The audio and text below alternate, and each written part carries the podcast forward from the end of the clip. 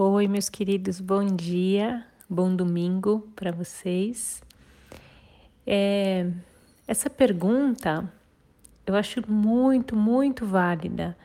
Quando a gente escuta ela pela primeira vez, fala: peraí, mas o que, que você está querendo dizer com isso, né?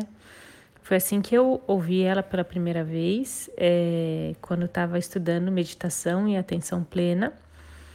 E eu vejo que ela cabe muito, inclusive nas sessões de constelação familiar. Porque se a gente não vive o momento presente, a gente pode correr o risco de estar em uma conversa com alguém e a pessoa fala algo especificamente sobre aquele momento. Ela tem uma opinião, vocês estão conversando sobre aquilo. E você pode, três coisas, né? Uma Primeira coisa, você pode carregar, trazer toda uma carga do que já aconteceu antes e de toda a história que você tem com essa pessoa antes para esta conversa. E aí você não está no momento presente, você está no passado, trazendo muita informação diferente, distinto do que está sendo dito ali naquele momento. Segunda opção, você pode estar sim ouvindo aquele momento, simplesmente de ouvidos abertos, né, para receber aquela mensagem e a conversa que vocês estão tendo e terceira opção, você pode estar no futuro pensando o que você vai responder a partir do que você ouviu. E aí que entra a pergunta, né? Você está ouvindo de fato ou está ouvindo para responder? Porque a gente ouve para responder quando a gente está em todos os lugares, menos no momento presente. A gente está pensando no que já foi, a gente já traz a carga emocional da relação com essa pessoa e a gente está preocupado no futuro, o que, que a gente vai falar. Então, é um bom exercício e até um convite para você hoje, né, no dia de hoje, prestar atenção mesmo, né, o quanto que você em interações com pessoas, nossa, principalmente em mensagem, né, também de celular, às vezes a pessoa manda uma mensagem e aquilo cai de um jeito, né?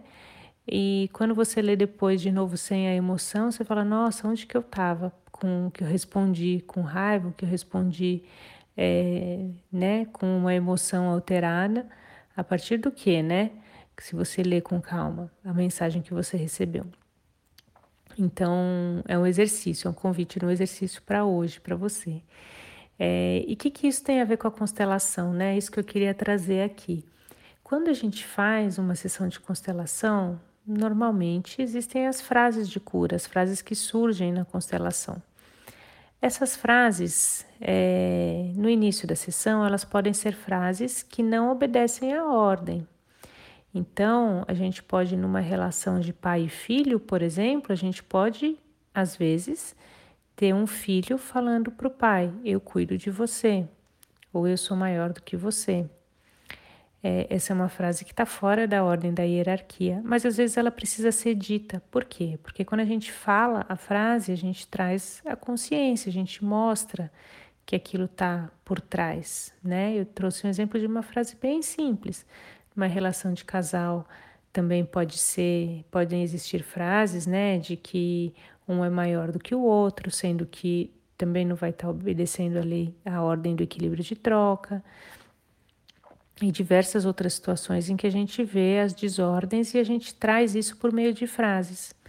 Se você não está no momento presente, né, quando eu peço para repetir a frase, então eu, o constelador, né, é, a gente percebe aquela situação que está acontecendo na constelação e aí a gente percebe, então, é, que existe uma frase por trás, né? Então, é, ontem, se você ouviu o áudio de ontem, quando eu falo sobre é, a mãe e a filha, né?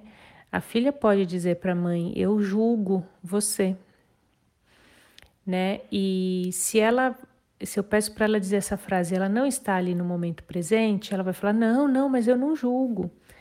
Por quê? Porque ela não está de corpo e alma na constelação e ela está pensando em tudo que já aconteceu na vida dela e está pensando no futuro também, o que, que vai acontecer se eu falar essa frase? Como que eu vou viver com esse julgamento?